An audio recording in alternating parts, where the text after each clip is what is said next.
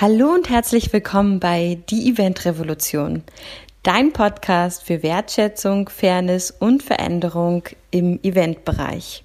Ich heiße Sarah Pemina Bartsch und ich freue mich, dass du heute hier eingeschalten hast. Falls du das erste Mal hier bist, dann hör dir gerne die ersten Folgen an oder lass dich einfach von einem Titel der letzten Folgen inspirieren und hör einfach mal rein und vielleicht erfährst du auch etwas mehr über mich. Heute in diesem Interview geht es um Julian Reininger von der 5.3 Event Agentur und wie aktiv und wie verrückt das Jahr 2020 für ihn und seine Agentur gewesen ist. Also Langeweile kommt bei dieser Folge nicht auf. Es ist ein sehr ausführlicher Bericht seines Jahres und ich glaube, es steckt ihm auch noch so ein bisschen alles in den Knochen, was vollkommen verständlich ist, denn dieses Jahr ist einfach komplett anders gewesen für jeden einzelnen Menschen. Und bei Julian Reiniger und der 5.3 Event Agentur ist eine Community noch dabei entstanden und es geht um Bonn Live und lasst euch überraschen, was Bonn Live bedeutet, was dieses Jahr kreiert wurde und wünsche euch ganz viel Freude mit dieser ausführlichen, schnellen und lebendigen Folge.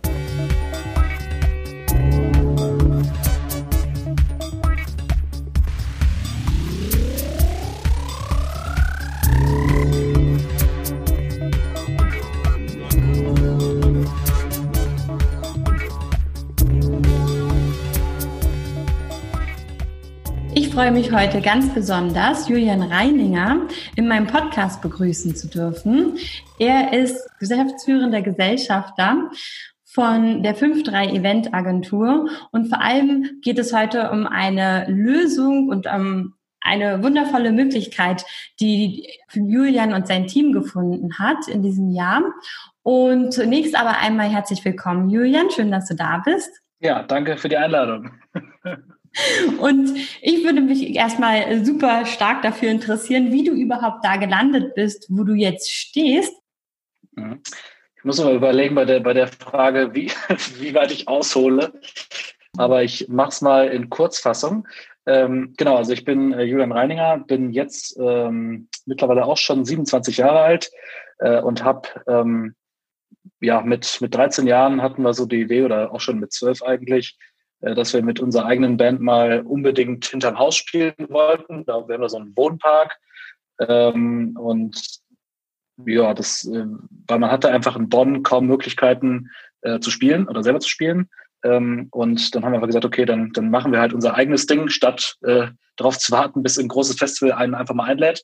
Ähm, und dann äh, haben wir das einfach gemacht, haben ähm, über, mein, über unsere Eltern, also es war quasi dann mein Bruder, ich und ähm, noch ein Kumpel, wir waren zu dritt, äh, das war quasi Nachbar, äh, und haben dann über meine Eltern ähm, über drei Ecken so einen LKW bekommen, äh, den wir dann als Bühne genutzt haben, äh, haben dann ein paar lokale Bands gefragt, ob die Bock hätten, mit uns dort zu spielen ähm, und haben das dann einfach gemacht und haben das dann äh, Green Juice Festival getauft, was ähm, im ersten Step so ja äh, vielleicht ein komischer Name war.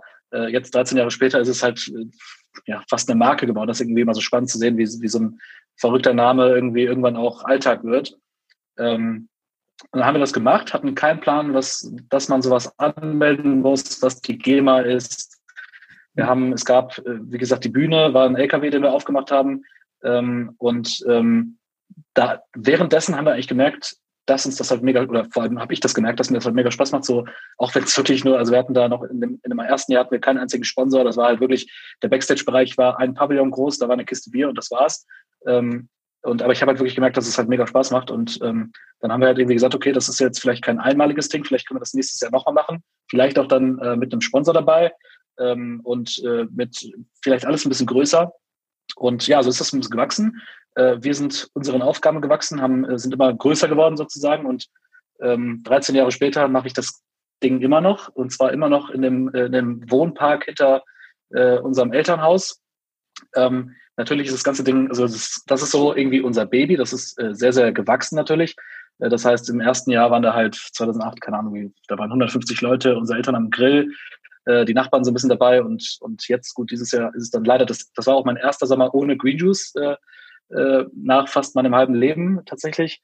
Ähm, und mittlerweile sind es aber dann eher so 8.000 bis 10.000 Leute, die kommen, an zwei Tagen mittlerweile mit Eintritt, weil wir das sonst gar nicht mehr finanzieren konnten, aber mit richtig äh, ja, äh, ja, fetten Sponsoren wie äh, Deutsche Post, äh, Wetter Online und Rewe. Also wirklich ähm, mega coole Marken, die das dann auch unterstützen ähm, und vor allem auch so gesehen äh, lokale oder regionale Marken.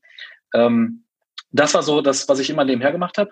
Äh, also als ich 13 war, war ich natürlich noch äh, in der Schule, habe dann irgendwie dann nur noch nebenher mein Abi gemacht. Dann war nämlich die Prio war gesetzt, äh, nämlich äh, die, die Organisation von, von Festivals. Wir haben dann zwischendurch auch eine Firma gegründet, mit der wir dann ähm, ja, damit meine Eltern einfach aus der Haftung so ein bisschen raus waren. ähm, und ähm, jetzt muss ich überlegen, genau, äh, Firma gegründet und dann hatte ich ein Gespräch bei einem, ähm, bei unserem lokalen Ticketanbieter Bonn-Ticket. Äh, da waren wir eigentlich als, das war so ein Sponsorengespräch, so ein typisches, und da kam dann die Frage auf, ähm, ob ich nicht jemanden kennen würde, der eine Ausbildung zum Veranstaltungskaufmann machen möchte. Und äh, dann habe ich irgendwie so drei, vier, fünf Sekunden überlegt. Das war genau in der Zeit, wo ich mein Abi gerade gemacht habe. Und habe dann gesagt, nee, den kenne ich nicht.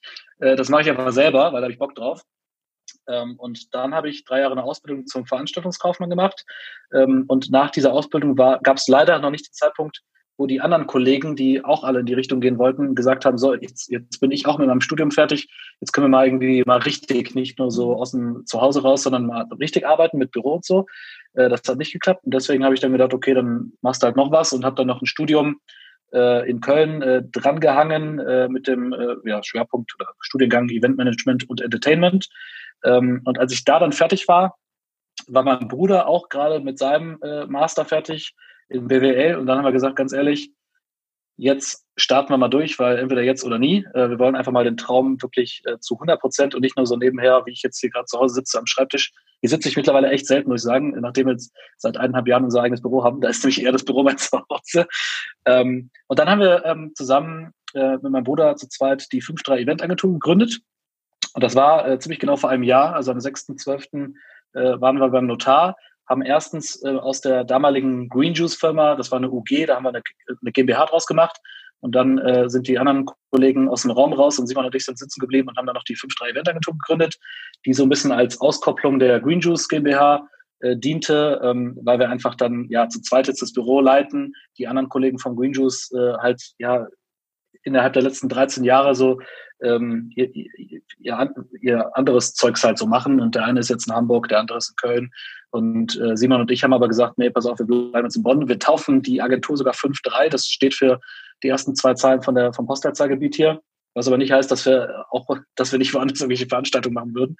Ähm, aber genau, jetzt haben wir unser, ähm, jetzt haben wir unser eigenes Büro, haben, äh, ich glaube, mittlerweile sind wir zu acht ähm, haben äh, noch schnell eine Ausbildereignungsprüfung ähm, gemacht, haben äh, quasi auch direkt nach äh, einem halben Jahr Bürodasein haben wir direkt den ersten Azubi angenommen, der jetzt schon äh, eineinhalb, äh, doch eineinhalb Jahre dabei ist. Ähm, genau, und freuen uns, dass wir das gemacht haben oder sind sehr glücklich, dass wir genau das gemacht haben, wie wir es jetzt gemacht haben, weil es eben mega der Traum ist. Und das war jetzt die Kurzfassung. Ich hätte noch weiter ausholen können, aber das, das war die Kurzfassung, ja, sehr cool. Aber ein toller Einblick und vor allem äh, krass Learning by Doing, würde ich einfach mal sagen. Und dann eigentlich erst noch gesagt, ja, okay, komm, dann machen wir mal noch den Veranstaltungskaufmann und Eventmanagement noch mit dazu. Also ein sehr, sehr, sehr cooler Lebenslauf, finde ich persönlich. Und das zeigt ja immer wieder, wie viel Leidenschaft einfach alle Menschen auch in der Eventbranche mitbringen, ne? Und wie das meistens entstanden ist. Und das ist meistens irgendwie im Kleineren entstanden. Und das heißt, genau, kommt ja. Veranstalter zum Agenturinhaber sozusagen kann man es auch. Im Prinzip, genau. Also wir haben, was ich jetzt nicht erwähnt habe, dass wir halt, also der Fokus beim Green Juice ist halt wirklich, oder war es und ist es immer noch, äh, der Fokus auf so ein bisschen Nachwuchsförderung, dass wir immer noch lokalen Bands die Chance geben. Äh, und neben dem Green Juice haben wir in Bonn äh, während Rhein Flammen auch noch eine, noch, betreuen wir auch eine Bühne, wo wir jedes Jahr ähm, knapp zehn Newcomer-Künstler äh, auf die Bühne stellen, die dann auch da nochmal die Möglichkeit haben, kostenlos, also es ist bei freiem Eintritt, sich zu präsentieren. Und ich glaube, da sind wir so ein bisschen hergekommen. Wir haben da uns in den letzten Jahren halt wirklich ein sehr, sehr großes Netzwerk aufgebaut. Ähm, und mit der 5-3 Event Agentur wollten wir jetzt eigentlich eher den Fokus auf so Business-Veranstaltungen, ähm, Sponsoring, Vermarktung, alles Mögliche. Ähm, und dann kam Corona. Also mhm. es ist ja so, wir haben die, wir haben die Firma ja gegründet, äh, haben uns aufgestellt und dann kam Corona und dann ging gar nichts mehr. Und dann dachten wir halt erst, okay, ähm, das habe ich jetzt schon so oft gesagt, aber es ist immer wieder so. Ich habe äh, hab dann gedacht, dass es der langweiligste Sommer äh, nach 15 Jahren, äh, nee, 15 sind es noch nicht, nach 13 Jahren wird. Ähm, dass es der Sommer dann so nicht wurde, ähm, hätte ich jetzt auch nicht gedacht. Also vor acht Monaten haben wir da mit unseren Projekten angefangen, auf die wir bestimmt gleich äh, noch zurückkommen werden. Aber das ist schon krass, wie sich sowas äh, wie ein Jahr so viel beinhalten kann und man erst denkt, es geht gar nichts und dann geht plötzlich viel mehr als in 13 Jahren zuvor zusammen. ja, krass. Ja, vor allem halt auch dieser Switch von ähm, Green Juice Festival zu Agenturgründung und alles und dann noch Corona. Das ist ja auf jeden Fall auch sehr, sehr viel Veränderung in, in einem Jahr oder anderthalb Jahren ja auch. Ne? Ähm, genau, und dann kam Corona, das ist ein schönes Stichwort. so ging es, glaube ich, heute äh, in diesem Podcast schon vielen, vielen Gästen und mir ja natürlich auch. Und was war so die erste Reaktion für euch? Weil du sagtest, erst war es ja relativ ruhig und dann war es dann doch äh, ein bewegenderer Sommer als gedacht. Ähm, das ist echt komisch, darüber so nachzudenken. Also im ersten Moment äh, haben wir natürlich alle ähm, sehr stark gehofft, dass es irgendwie doch noch, also es war ja im ersten Moment so ein bisschen, äh, wo, die, wo die Ansage von, äh, von Frau Merkel noch nicht da war, da war so ein bisschen, okay, äh, die Hoffnung nicht verlieren, vielleicht äh, kann ja das Festival doch noch stattfinden.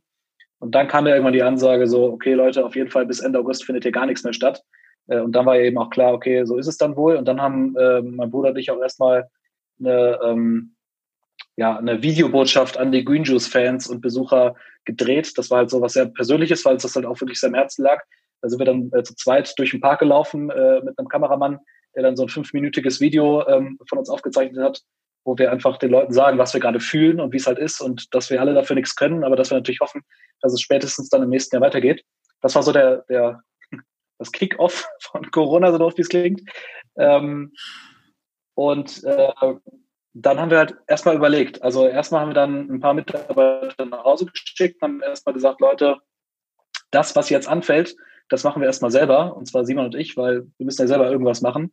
Ähm, und natürlich hygienemäßig äh, erstmal oder Corona-konform alle erstmal ein bisschen nach Hause geschickt. Ähm, und das Coole war halt dann, ähm, was dann alles so ein bisschen verändert hat, dass äh, äh ja eine befreundete Eventagentur auch aus Bonn, ähm, die heißen Rhein Events, äh, da hat der Sandro von Rhein Events, hat, hat, ich glaube, es war ein Donnerstagnachmittag, hat er angerufen hat gesagt, hier, äh, es gibt in, in äh, Berlin gibt so einen Stream, der heißt äh, United We Stream. Und das ist sehr erfolgreich. Da werden Spenden gesammelt für die, für die Berliner ähm, Kulturszene und gleichzeitig, oder andersrum, es wird gestreamt und gleichzeitig werden Spenden gesammelt. Ähm, lass das doch mal für Bonn machen. So, und das war eigentlich so der Punkt, wo ich dachte, okay, wir haben eh gerade nichts zu tun, ist eine coole Idee, äh, lass das mal zumindest überlegen. Und dann haben wir uns äh, zusammengesetzt. Es war, glaube ich, einen Tag später, haben wir uns dann schon hingesetzt und haben mal so ein bisschen grob konzipiert und äh, durchgerechnet, was sowas kostet, mit Kameraleuten etc. und die ganze Produktion. Ähm, und haben dann äh, mal so zwei, drei Sponsoren angerufen, so auf der Kurzwahl, ob die, wie die das finden. Und als da der erste schon sagte, das war in dem Fall die Deutsche Post, die dann sagte, Julian, super, mach das, wir sind dabei.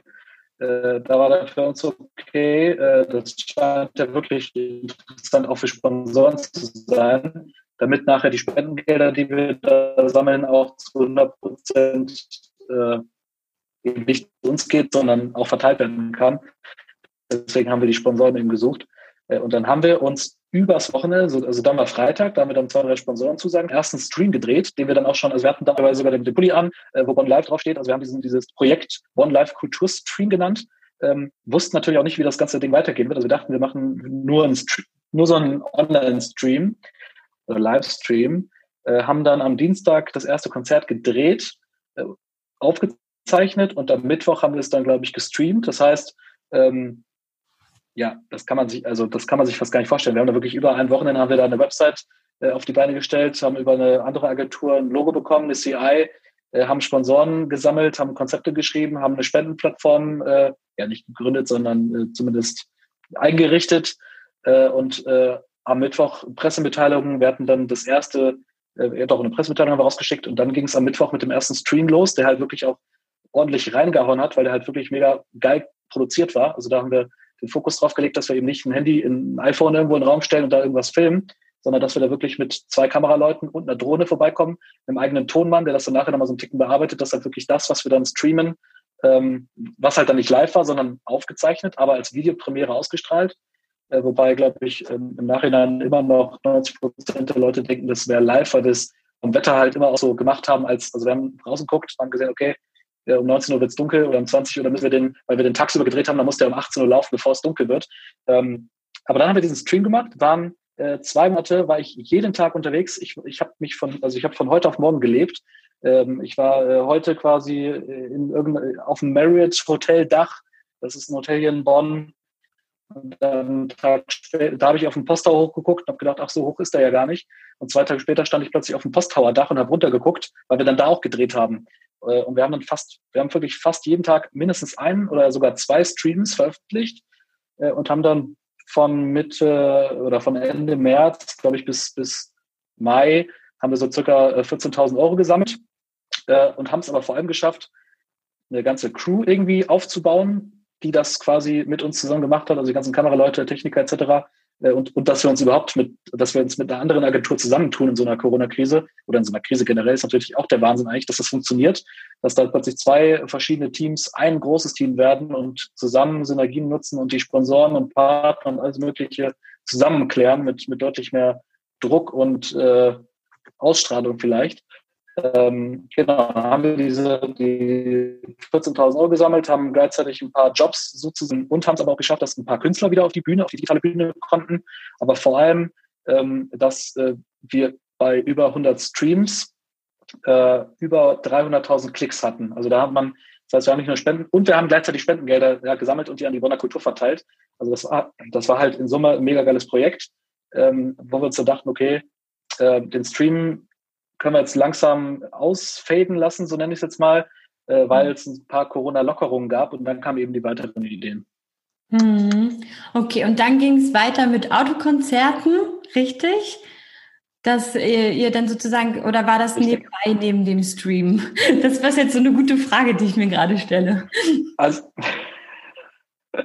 das war tatsächlich alles äh, so äh, parallel ein bisschen. Also witzigerweise, mhm. jetzt denke ich gerade wieder an meine Kollegen, als wir, ähm, genau, als wir dann die Idee hatten, äh, Autokonzerte zu veranstalten, äh, habe ich direkt alle Mitarbeiter wieder angerufen, weil wir gesagt haben, Leute, wir brauchen euch.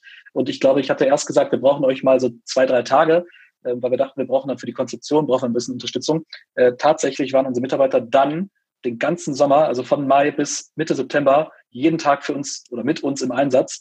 Äh, also war dann deren Sommer doch nicht so langweilig, äh, wie wir alle dachten. Ähm, wir haben die Autokonzerte, äh, wir haben halt gesehen, dass gerade in ganz Deutschland überall diese Autokinos ähm, veröffentlicht wurden. Das hat ja irgendwie jeder mitbekommen. Ähm, da hatten wir auch den Gedankengang, haben aber dann irgendwie auch gesagt, ey, das, wieso sollten wir jetzt plötzlich als Veranstalter ein Kino betreiben, in der Zeit, wo die ganzen Kinos gerade geschlossen sein müssen. und da hatten wir auch mit einem lokalen Kino gesprochen, hatten auch überlegt, ob man das dann zusammen macht, wenn überhaupt äh, haben aber dann gesagt, das, das, das ist es nicht, das, das wollen wir nicht. Und allein in Bonn gab es auch schon gefühlt drei andere, die auch so ein Kino machen wollten. Und dann haben wir halt überlegt, okay, was machen wir dann seit, äh, seit 13 Jahren?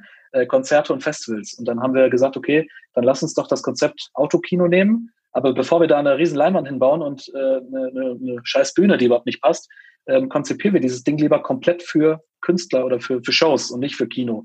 Äh, und haben dann da eine, eine amtliche Bühne hingestellt mit oben drüben, nicht rechts und links, sondern oben drüber eine große LED-Wand, die auch mega gut outdoor-tauglich äh, outdoor, äh, war. Ähm, haben, hatten einen Backstage-Bereich, so wie man das auf dem Festival kennt, mit einer Künstlergarderobe, ähm, äh, mit, mit einer, Moment, ich weiß nicht, ob du mich noch siehst. Da war gerade Jetzt wieder. Ähm, okay, also genau, wir hatten da, wir hatten da einen Backstage-Bereich mit einer Künstlergarderobe, mit einem Dusch-WC-Container. Ähm, wir hatten Künstlerbetreuer, die sich um die Künstler gekümmert haben. Also es war halt eine richtige Produktion. Ähm, und die Künstler, also als es ein Künstler zu mir gesagt hat, dachte ich so, ja, okay, das kann man ja mal sagen. Ne? Da kam dann einer und gesagt, äh, boah, das ist ja hier mega geil organisiert. Das ist ja viel besser als auf allen anderen Autokinos, bei denen wir jetzt gespielt haben. Äh, und ja, da habe ich gesagt, ja, wir sind ja auch kein Autokino, sondern ein Autokonzert. Und wir haben es dann auch Bonn Live Autokonzerte genannt, weil mhm. wir eben durch diesen Stream und diese neue Marke Bonn Live halt in Bonn schon so ein bisschen Vertrauen gesammelt haben äh, und, und eben sichtbar war. Und dann haben wir die Autokonzerte gemacht, haben währenddessen auch äh, pro Ticket noch irgendwie ein paar, äh, ich weiß gar nicht, doch ein Euro circa, ähm, weiterhin in diesen Spendentopf vom Stream gesammelt mhm. und vor jeder, vor und jeder, vor, oh Gott, vor und nach jeder Autokonzertshow lief dann sogar auch ein Stream auf der LED-Wand. So, während die Autos reingefahren sind, haben wir dann geguckt, okay, wo passt thematisch ein cooler, äh, ein cooler Stream, den wir vorher aufgezeichnet haben. Das heißt, das war einfach so eine rundum perfekte, ähm, das ist geil, das ist schwierig zu erklären, aber ich glaube, man versteht es. Also man ist da dann wirklich draufgefahren, hat da äh, diesen Stream gesehen, der halt einfach gepasst hat. Äh, dann hatten wir ein Hubverbot was sehr, sehr gut war, meiner Meinung nach, weil bei ganz vielen anderen Autokonzertshows haben die Autos ja wie bekloppt gehupt. Und bei uns, wir waren halt wirklich mitten in der Stadt und da hat die Stadtbahn ganz klar gesagt, ihr, ihr dürft nicht hupen. Ähm, und das muss man mal so 250 Autos jeden Tag erklären, dass man nicht hupen darf, weil die machen jetzt letztendlich, was man will. Äh, und man sieht ja auch nicht, wer jetzt genau gehupt hat. Äh, und dann haben wir halt überlegt, okay, dann lass uns doch einen Moderator dazu buchen und haben dann nicht einen Moderator gebucht, sondern einen Warm-Upper, der sonst äh, in diversen Fernsehshows bevor es losgeht, das Publikum einheizt. Und der hat es dann halt geschafft. Äh, den haben wir dann auch äh, glücklicherweise so ein bisschen beschäftigen können, weil der auch nichts zu tun hatte. Äh, und der hat es dann geschafft, vor jeder Show 15 Minuten lang die Regeln zu erklären, aber gleichzeitig auch eine, eine, eine kleine Comedy-Show draus zu machen. Also die Leute haben wirklich gelacht und haben, haben äh, und er hat dann erklärt, Leute hupt nicht, sondern haut doch lieber aufs Auto drauf oder so und ihr könnt da rausgucken und klatschen. Ähm, und dieses gesamte Konstrukt ähm, macht immer wieder Spaß, darüber so nachzudenken, weil das schon wieder äh, es kommt mir so vor, als wäre das vor zehn Jahren gewesen, aber es ist halt ein halbes Jahr her und es ist auch schon wieder vorbei. Ähm, aber wir haben diese Location dann gefunden, wo wir es machen wollten, mussten dann ja auch erst bei der Bundesnetzagentur die Frequenz beantragen, die dann viel, viel länger gedauert hat als normal, weil halt gerade 100.000 andere auch Autokinos machen wollten. Ähm, aber diese, wir haben dann die Location gefunden recht schnell. Und zwar am 1. Mai habe ich die das erste Mal gesehen und habe gesehen, okay, die muss man noch ganz schön platt machen. Also die war überhaupt nicht taug, tauglich für so solche Events. Und dann ähm, haben wir die halt platt gemacht, im wahrsten Sinne des Wortes. Und 14 Tage später hat der erste Actor gespielt. Äh, und also 14 Tage später standen da dann für zwei Monate jeden Tag äh, äh mindestens pro Show 250 Autos. Wir hatten aber mhm. sogar oft ähm, zwei Shows nacheinander oder so, sogar ab und zu drei Shows. Da haben wir erst ein, ein Kindertheater mittags und danach kam dann äh, zum Beispiel die Band Casala äh, oder, oder wir hatten ja Dutzende Künstler, Motoris, die dann einfach zweimal nacheinander gespielt haben, weil es eben direkt ausverkauft war. Und wenn der Künstler schon einmal da ist, dann kann man ja direkt zwei Shows nacheinander machen. Ähm, und das war tatsächlich sehr, sehr krass. Und parallel lief eben der Stream noch, weil wir ja auch nicht geplant, also es war ja, wir hatten es ja gar nicht geplant, dass der Stream dann aufhört und dann gucken wir mal, sondern äh, und auch Bon Live generell diese Marke. Also das ist einfach so, das ist so übergeflossen. Und während dann der Stream noch lief, also wir hatten zum Teil äh, eine, Auto, eine Autokonzertshow und gleichzeitig ist, es, ist ein Stream online gegangen. Ähm, wir haben aber witzigerweise auch die Autokonzerte aufgezeichnet, weil wir hatten ja so eine LED-Wand, äh, wir hatten Kameraleute, das heißt, es ist sogar eine Überlegung, ob wir irgendwann die Autokonzerte eventuell auch nochmal streamen, wenn wir, mhm. wenn gar nichts mehr geht, dann, dann nutzen wir die Aufnahmen. Ähm, und ein letztes noch zu den Autokonzerten, weil das wirklich äh, auch der Hammer war. Ähm, wir hatten äh, dann die Idee, dass wir ein bisschen Interaktion mit den Zuschauern haben wollen. Und da hatten wir so eine LED-Wand und haben dann gesagt, okay, wir machen eine, ähm, wir quatschen jetzt auch gerade über Zoom. Und wir haben tatsächlich jeden, Ta jeden Tag ein Zoom-Meeting gemacht. Äh, und die Besucher, die auf den Platz gefahren sind, haben dann auf der LED-Wand gesehen, hier Zoom-ID. Und meistens hat der Marco, unser Warm-Up, dann auch so äh, das kurz erklärt, was, wie das geht. Dann hat sich halt quasi jeder äh, in diese Zoom-ID eingeloggt, auch in der hintersten Reihe, hat sich sein Handy in die Frontscheibe gelegt äh, und hat dann erstens ähm, im Handy-Display das gesehen, was auf der Leinwand läuft, ähm, mhm. falls man dann doch mal nicht die beste, wobei wir, eigentlich hatte man bei uns immer eine gute Sicht, ähm, aber man hat eben auch uns den Zugriff auf die Kamera gegeben, sodass wir zwischendurch, also wir hatten eine eigene Zoom-Regie, das heißt, wir konnten zwischendurch gucken, wenn es gerade irgendwo richtig abgeht im Auto, ähm, dass wir dann gesagt haben, okay, die schmeißen wir jetzt mal groß auf die LED-Wand und dann haben, also man hat wirklich, äh, das war zum Teil, wenn wenn es gutes Wetter war und die Leute so halb auf dem ähm, auf dem Fensterrahmen saßen äh, und dann plötzlich da aus der hintersten Reihe so ein, ein, Vater mit seinen zwei Töchtern im Auto sitzt oder fast Babys, die da so rum rumdancen im Auto, äh, da hat schon der ganze Platz plötzlich gelacht. Also es war, es war echt eine mega geile Sache und und vor allem äh, haben wir auch gemerkt, dass es dann, äh, dass diese Idee dann auch äh, sozusagen von uns übernommen wurde und bei anderen äh, solcher ähnlichen Veranstaltungen auch gemacht wurde. Aber das ist dann immer mega cool, wenn man dann sowas, so eine Idee hat und dann auch sieht, okay, das machen andere auch, dann muss es ja gut gewesen sein. Aber genau, das waren quasi die Autokonzerte, die haben wir von Mitte Mai bis Mitte Juli gemacht ähm, und dachten dann, okay, jetzt brauchen wir mal eine Pause. jetzt muss ich lachen. und, dacht, und, dachten auch wirklich, das wäre der, das wäre, das war jetzt schon ein krasser Sommer. Wir haben oder was heißt, der Sommer hat ja noch gar nicht angefangen, das war eigentlich das Frühjahr. Äh, wir hatten äh, wunderschöne Konzerte, ich glaube, das waren ähm, 70 Autokonzertshows, die wir dann in diesen zwei Monaten gemacht haben. Ja, und äh, ja, dachten dann, okay, lass mal einpacken dann und äh, dann mal den Sommer genießen. Äh, und dann haben wir eben gemerkt, das wäre jetzt wahrscheinlich dann der nächste, jetzt erzähle ich schon so viel, aber ich bin gerade in Klauderstimmung, dann mache ich, mach ich einfach direkt weiter. Ja, ja, ja kein ähm, Problem. dann, ähm, dann war halt so der Punkt, okay, es gibt Lockerungen. Oder wir haben auch bei den Autokonzerten am Ende gemerkt, äh, die, es wird immer wärmer, die Leute haben dann nicht mehr so große Lust, in, in so einer Blechkarre dann zu hocken. Äh, und ähm, ja, äh, von dort aus die Konzerte zu verfolgen, während man sieht, dass es ja Lockerungen gibt. Und äh, dann haben wir schon während der Autokonzerte, also ich würde mal sagen, der Stream lief noch, die Autokonzerte liefen. Und dann haben wir schon überlegt, okay, wie können wir dann weitermachen, wenn die Autokonzerte vorbei sind. Ähm, und in Bonn haben wir halt eine wunderbare Location, die Rheinaue, die halt, äh, das war früher mal, ähm, die ist quasi für die Bundesgartenschau inszeniert worden. Riesengroße Fläche, wunderschön. Ich würde auch fast sagen, Deutschlands schönste Open-Air-Fläche. Ähm, und da haben wir dann auch ja, ähm, nicht so schnell wie bei den Autokonzerten und beim Stream. Das hat schon einen Monat dann gedauert. Während der Autokonzerte quasi haben wir den Bonn Live Kulturgarten gegründet. Auch wieder Bonn Live äh, das Ding getauft und haben gesagt, das wird ein Kulturgarten, das wird eine Corona-konforme Veranstaltungsfläche, ähm, wo man äh, Shows sehen kann. Und zwar nicht mehr in Autos, sondern auf vier verschiedene Kategorien. Ganz vorne Liegestühle, diese klassischen Werbeliegestühle, die man so kennt. Ähm, äh, dann äh, dahinter, das waren so 300 Plätze, dahinter gefühlt 1500 Plätze auf Bierbänken. Äh, rechts und links hat man noch so Daybeds selber gebaut, wo man mit bis zu sechs Personen drauf liegen konnte. Und ganz hinten in der Rheinau geht's halt so ein bisschen, da muss man sich da mal Fotos angucken, da geht so ein bisschen hoch. Das hatte so ein, ähm, wie so eine, ja, wie so eine, ähm, wie erkläre ich das? Ja, es geht einfach da hinten hoch. Und da konnte man sich halt äh, super einfach mit, mit Decke drauflegen. Und dann waren wir tatsächlich irgendwie recht schnell ähm, Deutschlands größte Corona-konforme Open-Air-Spielfläche. Was ich gerne dazu sagen würde, es waren neun Wochen voller Shows und ihr hattet 46.246 Besucher, was ja für 2020 definitiv äh, enorm ist. Und vor allem, weil ihr halt ein Hygienekonzept hattet, wo bis zu 2400 Zuschauer gleichzeitig vor Ort sein konnten. Und weil du meintest wegen den Fotos, also ich packe immer alles in die Show Notes, also auch zu eurem Internetseite, da kann man mhm. ja dann auch nochmal Fotos angucken. Ich packe immer in mein ja. äh, IGTV oder auch in die Posts gern auch immer nochmal Bilder rein und würde das dann hier mhm. auch machen, damit man nochmal sieht, wie so, wie gemütlich das ja auch aussah und wie ihr wirklich Perfekt. richtige ja. Wohlfühl-Open-Air-Fläche ähm, geschaffen habt. Ähm, ja, ich, ich, ich mache, ich erzähle mal ein bisschen weiter. Ne? Ähm, also im Prinzip waren wir dann äh, ungeplant, die, die, äh, das haben wir auch erst einmal dann gar nicht so, so groß kommuniziert, weil wir das auch erstmal selber äh, rausfinden mussten, ob wir wirklich Deutschlands größte Spielfläche sind. Mhm. Ähm, aber wir haben dann äh, von Mitte Juli ähm, bis Mitte September haben wir dann Shows gemacht, auch fast täglich. Ähm, also wir hatten, wir, haben, wir sind dann wirklich von den Autokonzerten nochmal da zurück.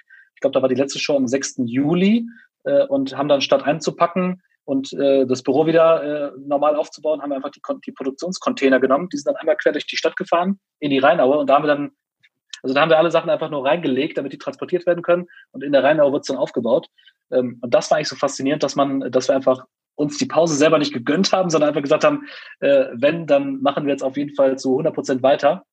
Äh, und ja, hatten dann da ähm, im Kulturgarten in diesen, in, auf diesen 2400 Plätzen ähm, äh, wirklich es geschafft, wieder Emotionen zu generieren. Und ich glaube, das war irgendwie das, das größte ähm, ja, ähm, Ding für uns eigentlich, dass wir halt vom Stream, wo einfach null Emotionen waren, also da waren dann drei Kameraleute und, und der Künstler, äh, man hat einfach keine Reaktion bekommen über die Autokonzerte, wo endlich mal wieder so ein bisschen äh, man hat mal ein bisschen Jubeln gehört und die Leute haben aufs Auto drauf, drauf gehauen und, und die Künstler hatten zumindest mal wieder ein bisschen Interaktion mit den, mit den Zuschauern.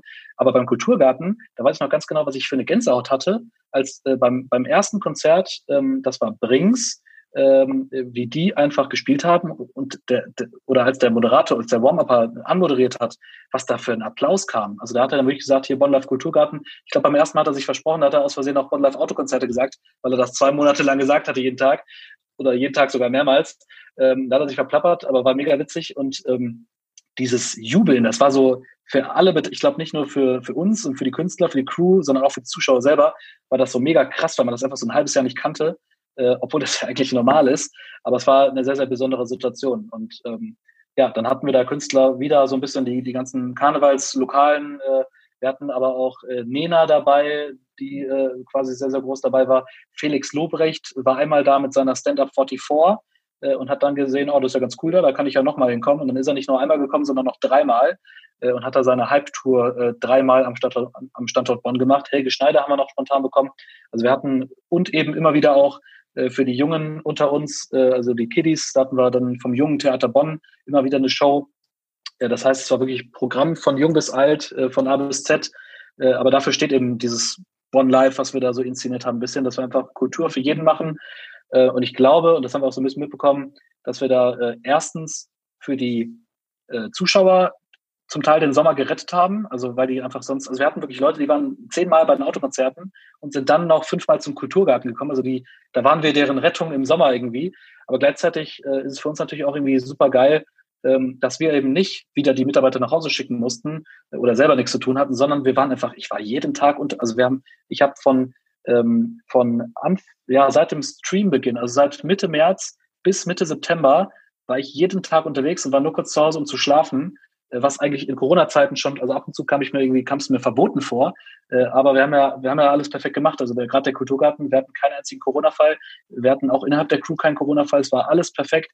Die Leute haben sich bei uns wohlgeführt und äh, wir haben es geschafft, halt nicht nur uns, ähm, äh, sondern auch unsere Mitarbeiter und über 150 Mitwirkende, also die ganzen Caterer, Techniker, Künstler, alles, die haben wir alle über Wasser gehalten mit diesen Projekten. Und das ist eben im Nachhinein so äh, eigentlich das Schönste an dem ganzen Ding. Ja, und ich finde, das ist auch die schönste Message aus ähm, eurem Geschenk, was ihr dieses Jahr euch selbst und auch anderen bereiten konntet, dass ihr wirklich sagt, okay, von Stream zu Autokonzerte zu Kulturgarten. Ich glaube, ihr habt alles ausprobiert, was irgendwie ging, ähm, wart damit sehr erfolgreich und habt halt auch gezeigt, dass es eben keine ähm, Infektionsherde sind. Ne? Also das ist ja das Wundervolle. Es ist einfach die Message zu sagen, hey, es sind Emotionen möglich, es ist mit Hygienekonzept möglich ähm, auch mit mehreren Menschen, also jetzt nicht nur 20, wo wir alle wissen, es bringt halt dann nichts wirtschaftlich. Ähm, ja. Und am Ende ähm, hatte man die Chance, in einem Jahr wie 2020 einfach Emotionen rüberzubringen und vor allem ein Stück weit Normalität ja auch zu schaffen. Und deswegen finde ich das genau. wirklich ganz, ganz großartig und auch schön, wie du uns hier den Einblick gegeben hast in 2020. Und jetzt kommt meine Frage, wie geht's denn für euch weiter nächstes Jahr? Habt ihr da schon eine Idee, eine Ahnung?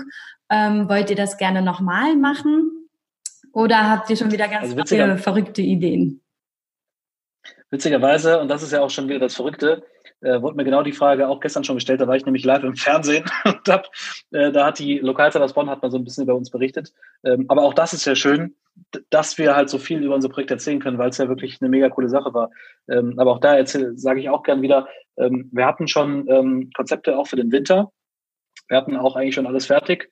Äh, zu viel verraten will ich nicht, weil wir das Konzept wieder einpacken mussten, weil ja eben jetzt der zweite Lockdown dann kam. Deswegen werden wir diese Konzepte vermutlich oder voraussichtlich nächstes Jahr dann äh, für den Winter nochmal ähm, probieren, auspacken ähm, und haben dann eben wieder in Rekordzeit sozusagen, diesmal haben wir den Vorteil, dass wir es schon mal gemacht haben, haben jetzt äh, wieder den Kulturstream etabliert oder äh, wiederbelebt. Das heißt, äh, seit seit zwei Wochen äh, machen wir wieder nichts anderes, außer äh, in diversen Locations ähm, drehen. Deswegen war ich, habe ich, hab ich auch erzählt, war ich gestern im Fernsehen, ähm, weil die da einen Beitrag darüber gemacht haben. Das heißt, wir waren wieder auf dem Posttower. Wir sind, äh, wir haben äh, am Wochenende dreht man dann wirklich an drei Tagen dreht man dann zum Teil von 8 Uhr morgens bis 21 Uhr abends drei verschiedene Künstler in einer Location, aber auf drei, in drei verschiedenen Ecken vielleicht, damit das nicht immer gleich aussieht. Ähm, das muss dann geschnitten werden, das muss online gehen und sehr, sehr viel geplant werden. Also jetzt gerade sind wir wieder sehr aktiv, mhm. ähm, planen aber gerade auch natürlich schon äh, Richtung 2021, mit der Hoffnung natürlich, dass der ganze Spuk bald ein Ende hat. Aber man muss natürlich jetzt irgendwie mehrere Konzepte in der Schublade haben. Also wir haben zum einen das Green Juice Festival, was wir auf jeden Fall nächstes Jahr irgendwie stattfinden lassen wollen, ob mit oder ohne Corona. Das heißt, da gucken wir einfach, äh, was da möglich ist. Mhm. Ich hoffe natürlich, dass es ohne Corona soweit ist. Ähm, aber dann haben wir jetzt auch Richtung Kulturgarten. Also Autokonzerte werden wir nicht nochmal machen. Das war irgendwie, das war so kurios, so cool auch, aber so kurios, dass ich gesagt habe, das mache ich nicht nochmal. Vor Autos äh, Konzerte, obwohl es vielen Leuten auch sehr gefallen hat, dass man mal so in der, in der eigenen Atmosphäre mit seinen Kiddies im Auto, die können nicht weglaufen, alles ist entspannt. und ähm, das war schon irgendwie cool. Aber äh, wir achten jetzt, oder wir gucken gerade so ein bisschen, ob man den Kulturgarten 2021, wenn Corona denn noch da ist, äh, nochmal wiederholen könnte. Weil der große Vorteil ist einfach, ja, dass wir das schon gemacht, also ne, es wird viele geben, die, die werden sagen, wir machen so ein ähnliches Format in unserer Stadt, also in deren Stadt. Ähm, aber wir sind halt mit die einzigen, die sagen können, Leute, schaut euch mal das Video an, wir haben das ja schon mal gemacht äh, und wir hatten schon 46.200, ähm, du kanntest die Zahl gerade auswendig, äh, Besucher bei uns. Ähm, und ich glaube, da, äh, also wenn, wenn Corona nächstes Jahr noch da sein sollte und eben kein Lockdown da ist, wie er jetzt gerade ist, äh, dann kann man uns glauben, dass wir da wieder äh, mehr als 100 Prozent reinstecken und volles Herzblut vor allem, äh, dass so ein Format nochmal stattfinden wird ähm, und vielleicht dann sogar noch mit viel mehr Künstlern, größeren Künstlern. Äh, viele Künstler waren dieses Jahr auch noch so ein bisschen schreckhaft und wussten nicht, na, und haben erstmal gesagt, nee, wir pausieren dann einfach mal dieses Jahr. Aber ich glaube, spätestens im nächsten Jahr müssen die ja auch irgendwas machen, äh, weil irgendwann ist da finanziell halt auch äh, der, der Portemonnaie ausgebeutet und ähm, ähm, durch unsere Konzerte verdienen natürlich alle Beteiligten auch irgendwie ein bisschen was, vor allem natürlich die Künstler, die dann auftreten können und dementsprechend auch die Leute ziehen. Ähm, aber genau, wir haben, also du merkst, wir haben äh, schon jetzt diverse Konzepte am Start, sind in äh, engen Gesprächen, können natürlich nicht hell sehen, deswegen müssen wir auch da abwarten. Wahrscheinlich warten wir bis Mitte Januar ab und gucken mal, wie es so aussieht. Und irgendwann zücken wir dann einer unserer sieben Konzepte und sagen, so, das machen wir jetzt nächste Woche. Und äh, ich glaube und ich weiß, da freuen sich die Bon Live Fans schon drauf, ähm, weil wir auch jetzt schon für den Winter Feedback bekommen haben. Wie sieht's denn aus? Wann kommen denn endlich eure Winterkonzepte raus? Was macht ihr? Ihr habt jetzt schon, ihr habt uns ähm, den, äh, den ganzen, das ganze Jahr 2020 schon äh, mit Kultur äh, versorgt. Äh, macht, macht bitte auch was für, für den Winter. Und ähm, die Nachrichten, die haben uns dann wirklich nochmal mega motiviert, auch, im, auch nachträglich nochmal motiviert, äh, weil wir einfach sehen, wir haben da wirklich so eine Community aufgebaut, mhm. ähm, die halt dankbar ist. Und das hat man einfach gemerkt. Ja, und das ist auch wirklich äh, sehr, sehr schön. Also vor allem, wenn dann auch noch eine Community dabei rauskommt. Ähm, ja, vielleicht hörst du ja auch mal in meinem Podcast. Da geht es ja ganz viel um Wertschätzung, Fairness und Veränderung. Verpasst du ja perfekt gerade rein mit den verändernden Prozessen, die ihr da ja in diesem Jahr erlebt habt. Und deswegen komme ich nämlich jetzt äh, zu meinen letzten zwei Fragen. Und die stelle ich nämlich mhm. jedem Podcast-Gast. Und da geht es erstmal darum, was möchtest du den Menschen jetzt gerade heute einfach im Eventbereich mitgeben?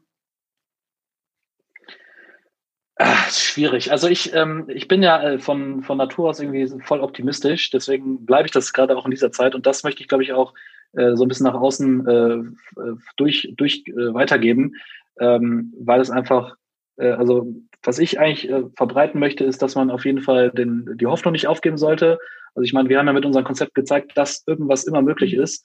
Also egal zu welcher Situation, wir haben irgendwas gemacht. Ähm, und ich glaube, gerade in der Eventbranche darf man halt da nicht äh, zu lange drüber nachdenken, sondern klar, man muss gute Konzepte schreiben, die auch mit der Stadt dann abgestimmt werden. Aber es ist möglich. Und ähm, da tut man sich dann lieber mit anderen zusammen, äh, statt eben äh, den Kopf in den Sand zu stecken. Ähm, denn gerade wir als Macher, also die Eventbranche sind ja die Macher äh, und dann gibt es eben die Konsumenten und Konzertbesucher. Also wir müssen denn genau diesen Leuten gegenüber müssen wir einfach stark bleiben und sagen, wir ziehen das durch und Kopf hoch und wir schaffen das, bevor dann äh, plötzlich äh, die Konsumenten und Konzertbesucher ähm, den Glauben verlieren. Und ich glaube, da muss man jetzt einfach stark sein. Jetzt haben wir schon äh, ein halbes Jahr, dreiviertel Jahr Corona geschafft. Äh, die paar Monate schaffen wir es auch noch und dann Kopf hoch, weiter geht's. Also Hoffnung, Mut und weitermachen. Okay, sehr cool. Und bestimmt oder vielleicht ähm, begleitet dich auch in deinem Leben ein Lebensmotto oder Lieblingszitat. Welches begleitet dich? Ähm, das habe ich tatsächlich nicht. Äh, gute, tatsächlich gute Frage, aber ich würde das fast so ein bisschen, äh, was ich jetzt gerade am Ende gesagt habe, so ein bisschen nach vorne gucken, äh, äh, wobei da so ein bisschen äh, nutze jeden Tag, äh, ist tatsächlich, wir haben damals jeden Tag genutzt und das Beste daraus gemacht. Und ähm, also, nee, ich habe kein so richtiges Lebensmotto. Ich bin halt wirklich, äh, aber sehr, sehr optimistisch. Und das, was ich gerade gesagt habe, ähm, ist aber auch gleichzeitig mein Motto. Also dieses wirklich nach vorne gucken, nicht aufgeben. Äh, man, man kann Großartiges in äh, Rekordzeit machen. Und was ich vor allem gelernt habe, ist äh, Stichwort Effizienz. Ähm, wir haben äh, jahrelang so ein Festival über ein Jahr lang äh, veranstaltet oder organ nee, nicht veranstaltet, wir haben es organisiert. Äh, und ähm, dann haben wir in diesem Jahr äh, was viel Größeres oder nicht größer, aber umfangreicheres äh, innerhalb von zwei Wochen geplant. Äh, und da ist eigentlich, also da habe ich auch in diesem Jahr gelernt, äh, vielleicht auch für andere, äh, man kann echt, wenn man will und wenn alle zusammenhalten, kann man echt Großartiges schaffen und das auch in Rekordzeit, wenn es sein muss. Hm, ja, alles ist möglich sozusagen. Ja, ich danke dir auf jeden Fall für den Einblick, für den Input, für dein Wissen und bin unfassbar dankbar, dass ihr so viele Erfahrungen dieses Jahr machen durftet und einen super spannenden ähm, Sommer hattet. Ja, vielen, vielen Dank. Ja, auf jeden Fall. Danke auch.